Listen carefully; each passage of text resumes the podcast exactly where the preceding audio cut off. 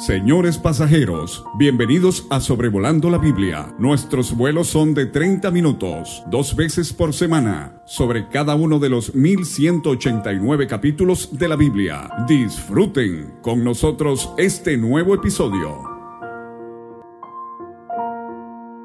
Hola a todos, hermanos y hermanas, qué gusto tenerles otra vez en Sobrevolando la Biblia y qué alegría y satisfacción por la gracia de Dios y para la gloria de Dios que ya hemos considerado 10 libros en este podcast y estamos por comenzar nuestro libro número decimoprimero, que es el libro de Primero de Reyes. Originalmente los dos libros de Reyes eran uno solo, pero al traducirse la Biblia hebrea al griego, se optó por dividirlo en dos por lo extenso que era. Esto para facilitar poder ubicar los pasajes al considerar que antes utilizaban pergaminos y códices. Lo mismo ocurrió con primero y segundo de Samuel, y primero y segundo de Crónicas.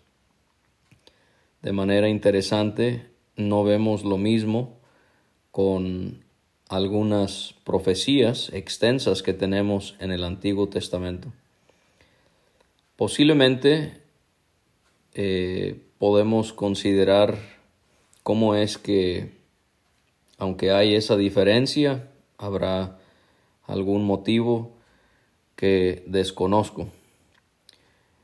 Consideremos que en la Septuaginta, en esta traducción que se hizo de hebreo a griego, los libros de Samuel fueron llamados primero y segundo de reinos,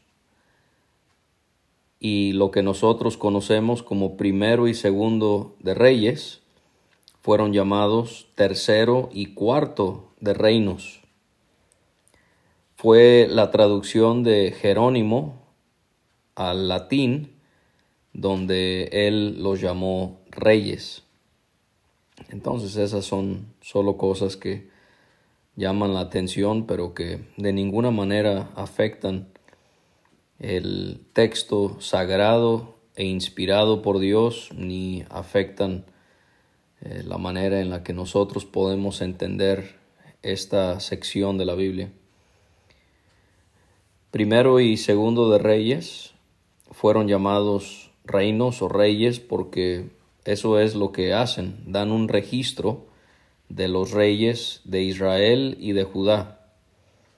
Describen los sucesos históricos en los reinos ya mencionados. Estos libros narran unos 400 años de la historia del pueblo hebreo desde el reinado de Salomón hasta la cautividad de Judá. No tiene caso especular quién fue quien escribió estos libros. Hay aquellos que se esmeran en poder determinar quiénes fueron los que escribieron cada libro de la Biblia. Hermano, hermana, a mí no me preocupa en lo más mínimo. Lo que me llama la atención es que es un libro inspirado por Dios y que puedo tener la confianza que Dios sabe quién lo escribió, pero que Dios optó por no hacernos saber quién eh, redactó esta sección de su palabra. Lo importante es que fueron inspirados por el Espíritu Santo. El comentarista bíblico John Phillips, él es muy bueno para dar un resumen de cada libro en la Biblia. Yo le recomendaría a buscarlo. No estoy al tanto si sus escritos están traducidos al español, pero aún así, por lo breves y los concisos que son, fácilmente los podría traducir en Google porque él da resúmenes de, mucha ayuda y bosquejos sobre lo que trata cada libro en la Biblia. Y es bueno poder saber de manera general de qué nos habla un libro para poder entender su contexto y así interpretarlo adecuadamente. Entonces él nos sugiere que dividamos el libro de la siguiente manera. En primer lugar, los años de fortaleza, el reino unido. Eso lo vemos en Primero de Reyes 1 hasta el capítulo 12, versículo 9. En esos pasajes él muestra que del capítulo 1 al versículo 1 hasta el capítulo 2, versículo 10 se ve la muerte de David capítulo 2, versículo 11 hasta el capítulo 11, versículo 43, se ven los días de Salomón. Capítulo 12, del 1 al 19, se considera el decreto de Roboam. En segundo lugar, él divide el libro en los años de lucha, el reino dividido. Primero de Reyes 12, 20 hasta segundo de Reyes 17, 41. Y él resume esa sección en primer lugar, Israel, Jeroboam a Oseas y Judá, Roboam a Acaz. Y en tercer lugar, él divide el libro bajo el siguiente encabezado, los años de tormenta, el reino que sobrevivió, segundo de Reyes 18 a 25. Y él hace la nota que es desde Ezequías hasta Sedequías. Otro comentarista llamado Arno Gabelin, él señala lo siguiente. Lo que narran los dos libros de reyes, también lo narran los dos libros que llamamos crónicas. Pero hay por lo menos dos diferencias, dice este hermano, este comentarista, entre estos dos, cuatro libros, dependiendo cómo lo quiera ver, pero es lo mismo, entre reyes y crónicas. Los libros de reyes, él, su, él sugiere, él afirma, fueron escritos antes de la cautividad y los libros de crónicas fueron escritos después de la cautividad. Y él toma base para decir eso en primera de, primero de Crónicas 6.15. Otra diferencia que él señala es que los libros de reyes narran la historia de Israel a través de la perspectiva de los profetas, cuando los libros de crónicas lo hace bajo la óptica de los sacerdotes. También señala una tercera diferencia que los reyes narran eh, la historia de Israel bajo una perspectiva humana, cuando crónicas lo hace desde un ángulo divino. Eso me, me pareció interesante y digno de tomar en cuenta al estudiar este libro. Y de paso, él divide el libro de la siguiente manera. En primer lugar, los últimos días de Salomón, de David, perdón, del capítulo 1, versículo 1 hasta el capítulo 2, versículo 11. En segundo lugar, el reino glorioso de Salomón, su caída y su final. Eh, capítulo 2, versículo 12 hasta el capítulo 11, versículo 43. En tercer lugar, el reino dividido, capítulo 12, y el profeta Elías y el rey Acaz, es la, es la cuarta sección, que sería eh, del capítulo 17 hasta el 22. Es provechoso también que nos preguntemos qué propósito tiene un libro como primero de Reyes y segundo de Reyes también. Bueno, porque aprendemos de los aciertos y de los desaciertos en el liderazgo del pueblo del Señor. Estos reyes y lo bueno que hicieron y lo malo que hicieron debe ser de ejemplo para aquellos que tienen responsabilidad como líderes en la iglesia en la actualidad. El comentarista William MacDonald, él también señala cómo es que este libro nos hace ver que Dios recompensa a los justos, aunque son una minoría, pero él también castiga a los apóstatas. Vamos a ver una terrible apostasía en el pueblo de Yahweh en, este, en esta época. Pero también siempre es algo reafirmante considerar, y esto lo señala el maestro teólogo que aún vive, John MacArthur, él confirma cómo es que podemos ver la veracidad de la palabra de Dios al cumplirse lo que él le advirtió a los reyes a través de sus profetas. Todo lo que él dijo se cumplió. Y entonces, aunque estos libros nos narran eventos muy turbios en la historia del el pueblo de nuestro Dios, esto nos debe hacer confiar aún más en las promesas del Señor. Siempre es bueno poder darle un aspecto cristológico a toda la Biblia. Ese es nuestro deber, poder trazar al Hijo de Dios en todas las páginas de la Biblia que dan testimonio de Él, como Él mismo lo aseveró. Y estos libros de reyes señalan esa búsqueda desesperada de Israel por un rey que fuese justo, que fuese piadoso y temeroso de Dios. Y rey tras rey tras rey se mencionará y ninguno de ellos cumplió la expectativa. Y todo esto apunta a la venida gloriosa del Hijo de Dios, quien vendrá y quien reinará por siempre.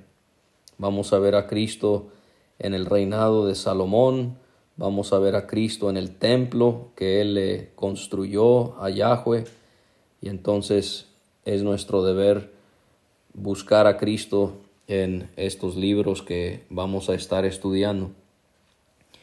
Vamos a enfocarnos ahora en este primer capítulo de este primer libro de Reyes. Vamos a ver en primer lugar David en su vejez, versículos 1 a 4.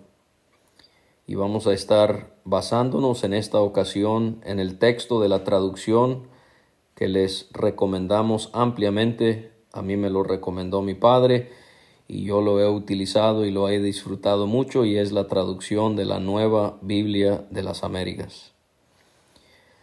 Comencemos viendo que el libro comienza describiendo a David de edad avanzada y que sufría mucho frío acostado en su cama a pesar de que sus siervos lo cubrían.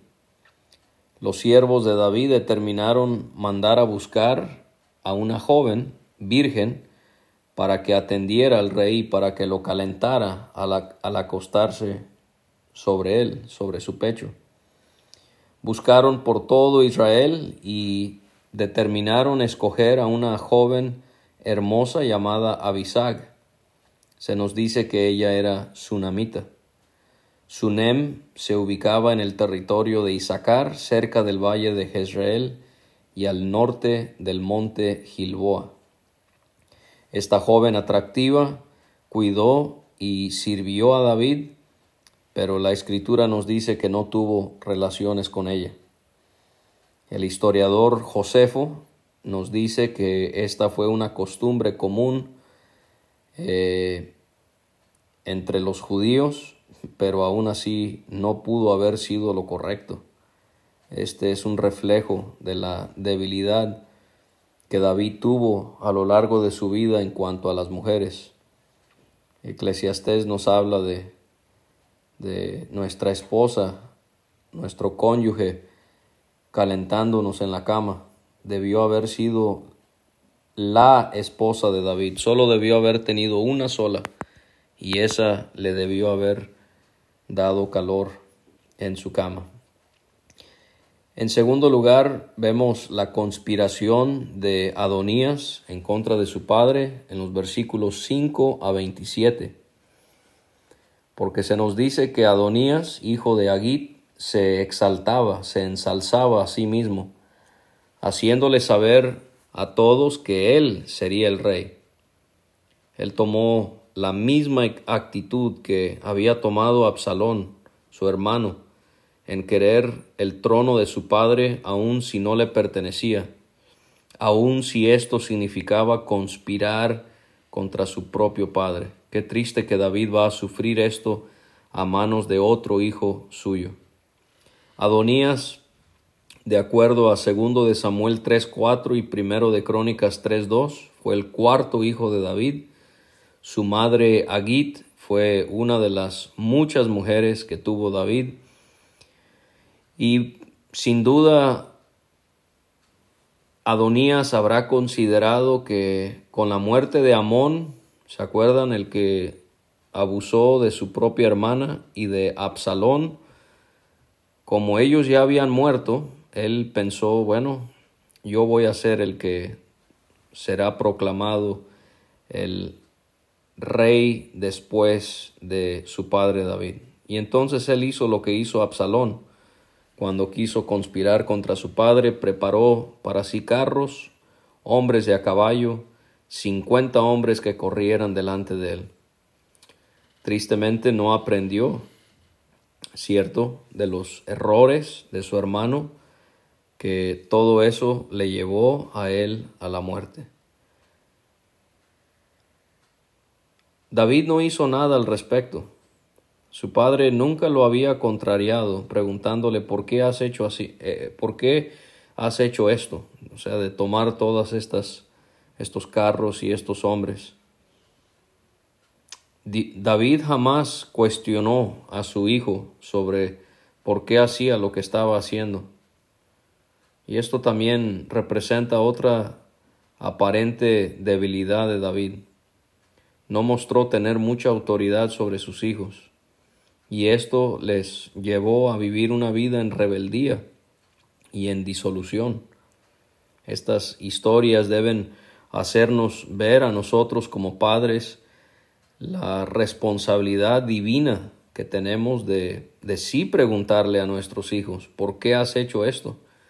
de que nosotros sí tenemos razón por la que nuestros hijos deben eh, darnos cuenta. ¿Por qué? Porque somos sus padres y ellos deben estar en sujeción, porque Dios nos los ha encomendado y nosotros tenemos que entregarle cuentas al Señor un día de cómo fue que criamos a nuestros hijos. Se describe a Adonías como siendo guapo y que él era el menor que Absalón. Entonces, él sabía que estaba fuera de lugar lo que estaba haciendo, porque aún en esto vemos que él era menor que Absalón. Y vemos cómo hijos más pequeños en una familia ven el ejemplo de sus hermanos mayores. Está Adonías claramente imitando a su hermano Absalón. Y esto también sucede en nuestras familias. Los hijos pequeños ven a los hijos mayores, ven su ejemplo y ven lo que los padres les permiten hacer, especialmente si son cosas malas. Adonías había consultado con Joab, general del ejército de David, su padre, otra traición para David, y con Abiatar, sumo sacerdote, en los tiempos de David, otra traición para David y ellos respaldaron a Adonías. Esta es una señal de las condiciones espirituales de la nación en ese tiempo.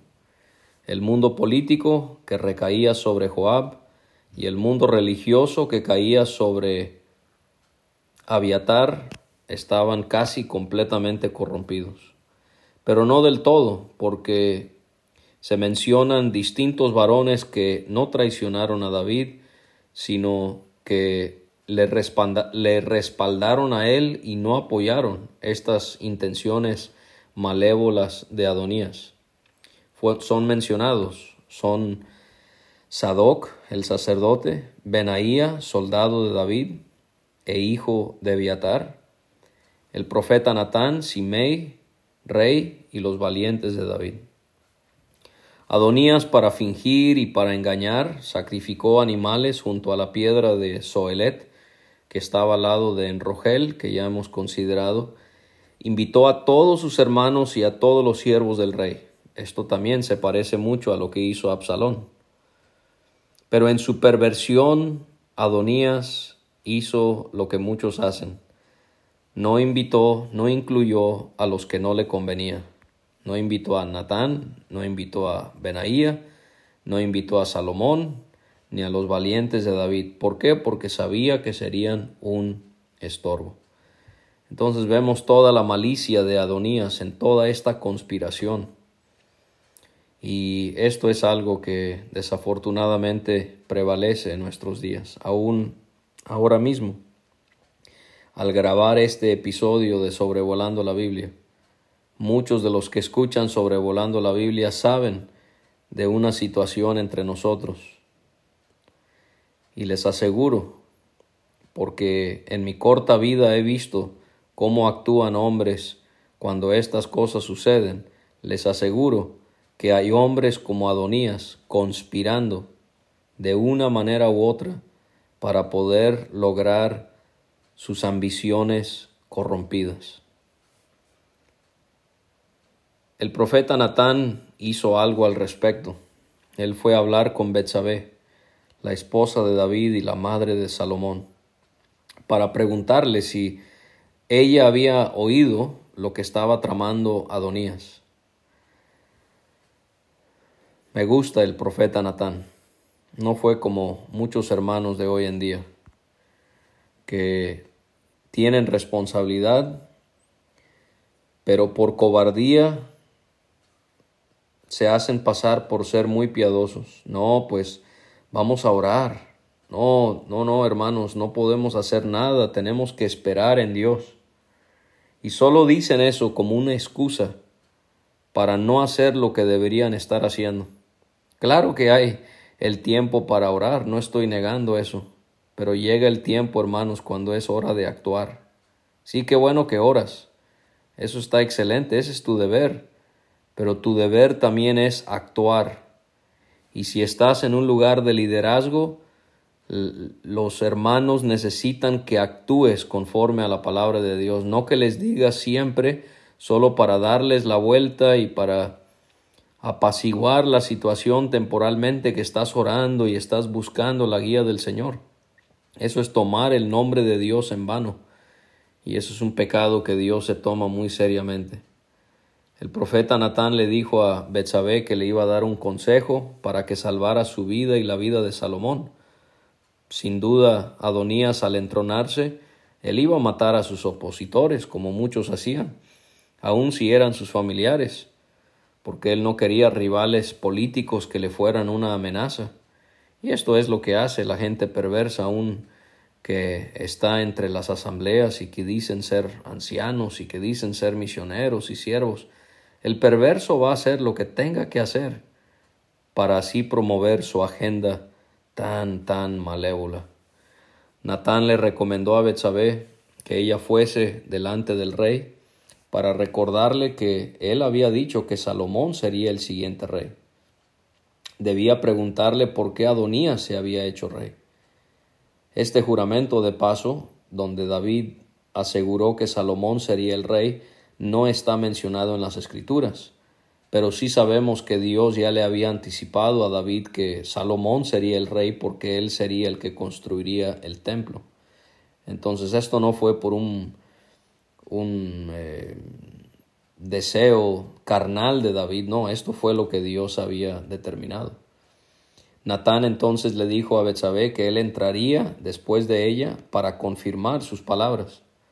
Cuánto necesitamos hombres como Natán, que estén dispuestos a hacer saber cuál es su opinión sobre algo y que estén dispuestos a corroborarlo y a repetirlo frente a la persona que sea.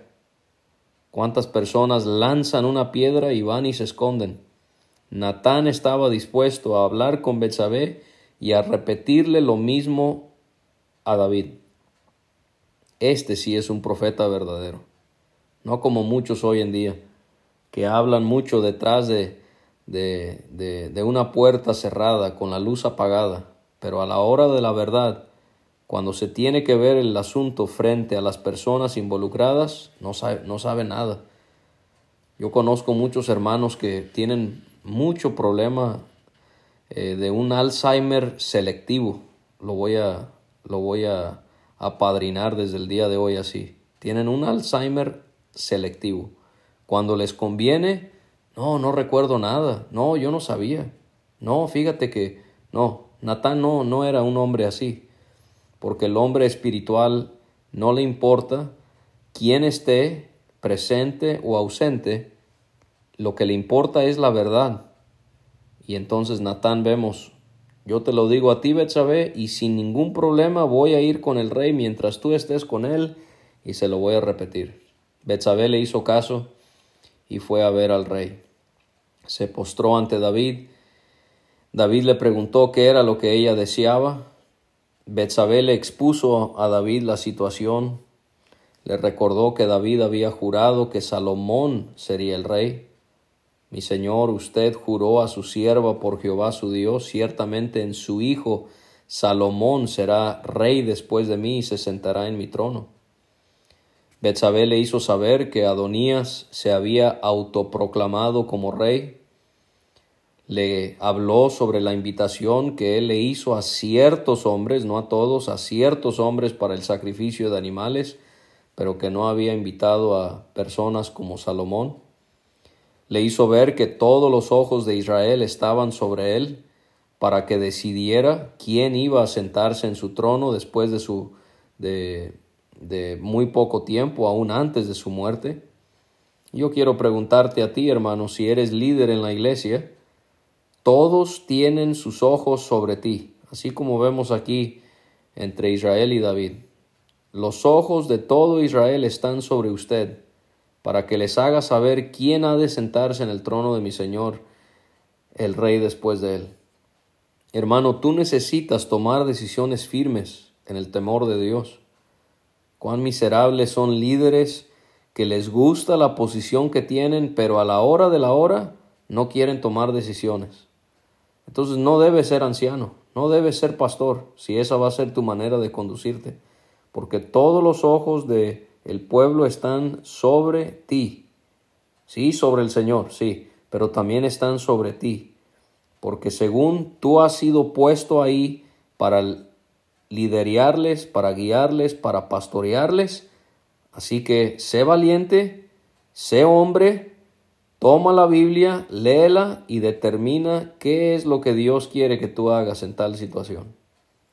Betsabel expuso la urgencia de todo esto porque Adonías los mataría a ellos, a él, a Salomón y a ella, al considerarlos como culpables. Y al estar hablando, ¿quién entra? Natán. Natán cumplió su palabra y entró para también hablar con el rey. Otra manera en la que Natán es ejemplo. Su sí era sí y su no era no. Ya sea con Betsabé, ya sea con el sublime rey. No voy a cambiar, yo dije lo que iba a hacer y lo voy a cumplir. Le hicieron saber a David que Natán había llegado. Al entrar, Natán le mostró reverencia y respeto al postrarse en tierra. Natán le preguntó al rey si él había dicho que Adonías sería el rey. Natán le dijo exactamente lo mismo que Betsabé ya le había dicho. Los testimonios de personas sinceras siempre coinciden porque dicen la verdad y no tienen nada que esconder. Yo he sido el objeto o he sabido de otros hermanos que han sido el objeto de estas telarañas intricadas, enmarañadas y enredadas que tejen los perversos, los malos, los maldicientes. No te preocupes, hermano, si están calumniándote y te están acusando falsamente. Dios les va a entorpecer y esta, este desorden en su manera de hablar hará ver que están mintiendo acerca de ti. Natán también mencionó que al haber reunido a todos, Adonías gritaba, ¡Viva el rey Adonías! Estaba incitándoles a todos a que, lo, a que le reconocieran como rey. Natán también le dijo que él y otros no habían sido invitados a tal reunión organizada por el hijo perverso de David. Y hablando de reuniones, hermanos, y de esta de esta manera tan selectiva de escoger quiénes van a estar. Si tú eres anciano en una iglesia, pastor, obispo, como lo quieras llamar, y tú estás viendo un asunto con hermanos de tu congregación, ¿por qué hay misioneros presentes? Ellos no tienen nada que ver con la situación. Tú necesitas tomar fuerza en el Señor y no permitir que alguien que no sea pastor o anciano en tu iglesia tenga que ver en la situación. ¿Y qué es esto de tener reuniones para hablar sobre alguien y para tramar sobre alguien y que esa persona no esté presente para defenderse? Estas personas son más y más como Adonías, personas perversas, que el Señor va a castigarles por su corrupción tan clara.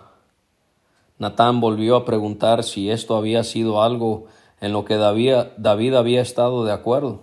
Aquí también aprendo algo tan importante de Natán. ¿Qué hace el malo? Ah, el malo acusa sin tener fundamento. Él acusa, pero no un hombre como Natán, no. Natán primero preguntó a David cuál era su postura antes de hacer acusaciones. Hermano, pregunta. Hermana, pregunta antes de hacer acusaciones. Y en tercer lugar, vemos la coronación de Salomón del 28 al 53. David mandó a llamar a Betsabé, ella fue, David juró en el nombre de Dios, quien había redimido su vida de toda angustia. Qué testimonio a la fidelidad e inmutabilidad de Dios. No importa cuál es nuestra situación, Dios redime y rescata al creyente de cada una de ellas. David afirmó que sí había jurado que Salomón sería el rey después de que su reinado concluyera. Betsabé le hizo reverencia y le dijo, Viva para siempre mi rey, para mi señor el rey David. David pidió que mandaran llamar a Sadoc, Natán y Benaía. Ellos se presentaron delante de él. Les pidió que tomaran a sus siervos y que hicieran montar a Salomón, su hijo, sobre la mula de él, del rey, y que lo llevaran a Gión. Gión era un manantial cerca de Jerusalén. Es el mismo nombre que tenía uno de los ríos que pasaba por el Edén. Y vemos aquí una semejanza entre Salomón y Jesús, porque así como él sería montado sobre una mula para ser reconocido rey, así el Señor él se sentó sobre un pollino al entrar a Jerusalén y un día Él vendrá, de acuerdo a Juan en la revelación, Jesús vendrá montado sobre un caballo blanco cuando Él venga a reinar. Sadoc y Natán debían ungirle, debían tocar trompeta y debían decir, viva el rey Salomón. Después ellos subirían detrás de Salomón y él se sentaría sobre el trono de David su padre para reinar en su lugar. La razón era porque él lo había escogido para que fuese príncipe sobre Israel y Judá. Sabemos que todo esto era la voluntad de Dios, sin ninguna duda. Los hombres a los que llamó David se comprometieron a cumplir con estas órdenes y desearon que Dios llevara a cabo sus peticiones. Hermanos, cuando hay oposiciones, enemigos, batallas, luchas, es a Dios a quien necesitamos, no al hombre, a Dios. No te fijes en la mayoría, no te fijes en el poder que tienen. Tú preocúpate en obedecer y en confiar en Dios y Él te librará, Él te ayudará. Estos hombres también le expresaron a David su deseo de que Dios estuviese con Salomón, así como había estado con David. Desearon que Dios aún hiciera el trono de Salomón más grande que el de David. ¿Por qué estos hombres no apoyaron a Adonías? ¿Por qué ellos dijeron estas palabras? Porque obviamente eran personas puras, sinceras. Cuando tú ves a alguien actuando perversamente entre el pueblo del Señor, moviéndole aquí, metiéndose en esta otra situación y, y dictaminando que esto se haga y aquello y va en contra de la Biblia, esa persona es una persona perversa, carnal. Está mostrando quién es realmente. No puedes confiar en él, no puedes confiar en su discernimiento. Debemos mejor buscar a hombres como estos que se podrá decir mucho de ellos, pero mostraron que eran personas temerosas de Dios. Estos hombres hicieron tal y como David les había pedido. Lo vemos en los versículos 38, 39 y 40. Lo ungieron, tocaron la trompeta, gritaron viva el rey Salomón, subieron detrás de él y ahí es donde se une la ciudad de Jerusalén. El pueblo tocaba flautas y se regocijaba con gran alegría, de modo que la tierra se estremecía con su sonido. Mientras él estaba hablando, Adoní, eh, perdón, escuchan este ruido y Adonías está con sus invitados y ellos se asustan, escuchan el sonido de la trompeta y preguntan, ¿por qué hace, Adonías pregunta, ¿por qué hace la ciudad tal alboroto? Estaba asombrado. Y cuando él estaba hablando, llegó Jonatán, hijo de Abiatar. Y Adonías le dijo que entrara porque él era hombre valiente y traería buenas noticias. Qué, qué orgullo, ¿no? O sea, él pensaba, no, este me va a venir a decir que todo el pueblo me está aclamando como rey. Jonatán le dijo, no, no, no, es todo lo contrario. Venía a hacer saberle que David su padre había hecho rey, pero a su hermano Salomón. Le dijo lo que habían hecho Sadoc, Natán, Benaía, al hacerle montar sobre la mula del rey. Le dijo que lo habían ungido como rey y que de ahí habían subido gozosos y que esto fue el ruido que habían oído porque la ciudad se había alborotado. Así será un día Jerusalén, ¿verdad? Cuando Jesús reine allí, la ciudad que le rechazó, le recibirá y le adorará por siempre. Adonías lo vemos como representando al anticristo que estará aquí en la tribulación. Él tomará un trono que no es suyo en el templo mismo, pero será removido el anticristo será removido, así como Adonías, y así como Salomón se sentaría sobre el trono que era suyo, así Cristo también se sentará sobre ese trono porque es suyo y de nadie más. Jonatán le hizo saber a, a Adonías que Salomón ya estaba sentado sobre el trono. Le hizo saber que los hombres que apoyaban a Salomón lo habían bendecido y habían deseado que Dios engrandeciera a Salomón. Jonatán también añadió que David había adorado en su cama al saber que todo lo que se había hecho eh, conforme a su deseo se había cumplido. Y hay hermanos que escuchan sobrevolando la Biblia que quizás están en cama por salud. Quiero animarle, hermano, hermana, que usted desde allí puede adorar a Dios como lo hizo David. Se le hizo saber a Adonías que David también había bendecido a Dios por haber permitido que su hijo, Salomón, se sentara sobre el trono antes de que él muriera para que sus ojos lo vieran. Los invitados de Adonías se aterrorizaron, se levantaron y se fueron de su lugar. ¿Y a dónde fue Adonías? Adonías tenía tanto miedo de su hermano que se levantó y se fue al tabernáculo a agarrarse de las manos de los cuernos del altar. ¿Por qué? Él pensó que de esa manera él encontraría el favor de Dios para que no muriera por su pecado. Esto se le hizo saber a Salomón. Adonías quería urgentemente que se le jurara que Salomón no lo mataría, pero fíjense cómo habla de él, que el rey Salomón me jure hoy que no matará a, su, a espada a su siervo. ¿Se fijan?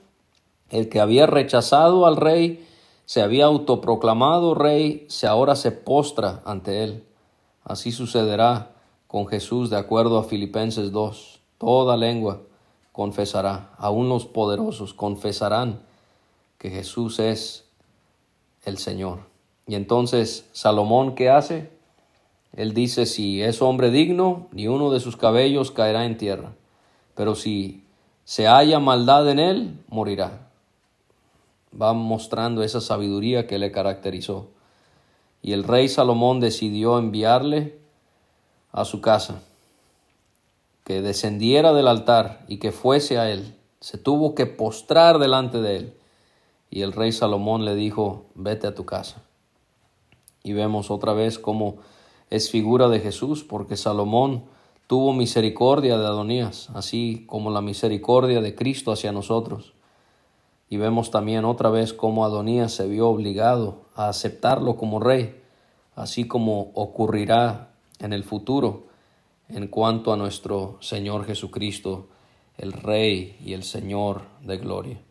Saludo a todos y Dios les bendiga a través de este sencillo estudio.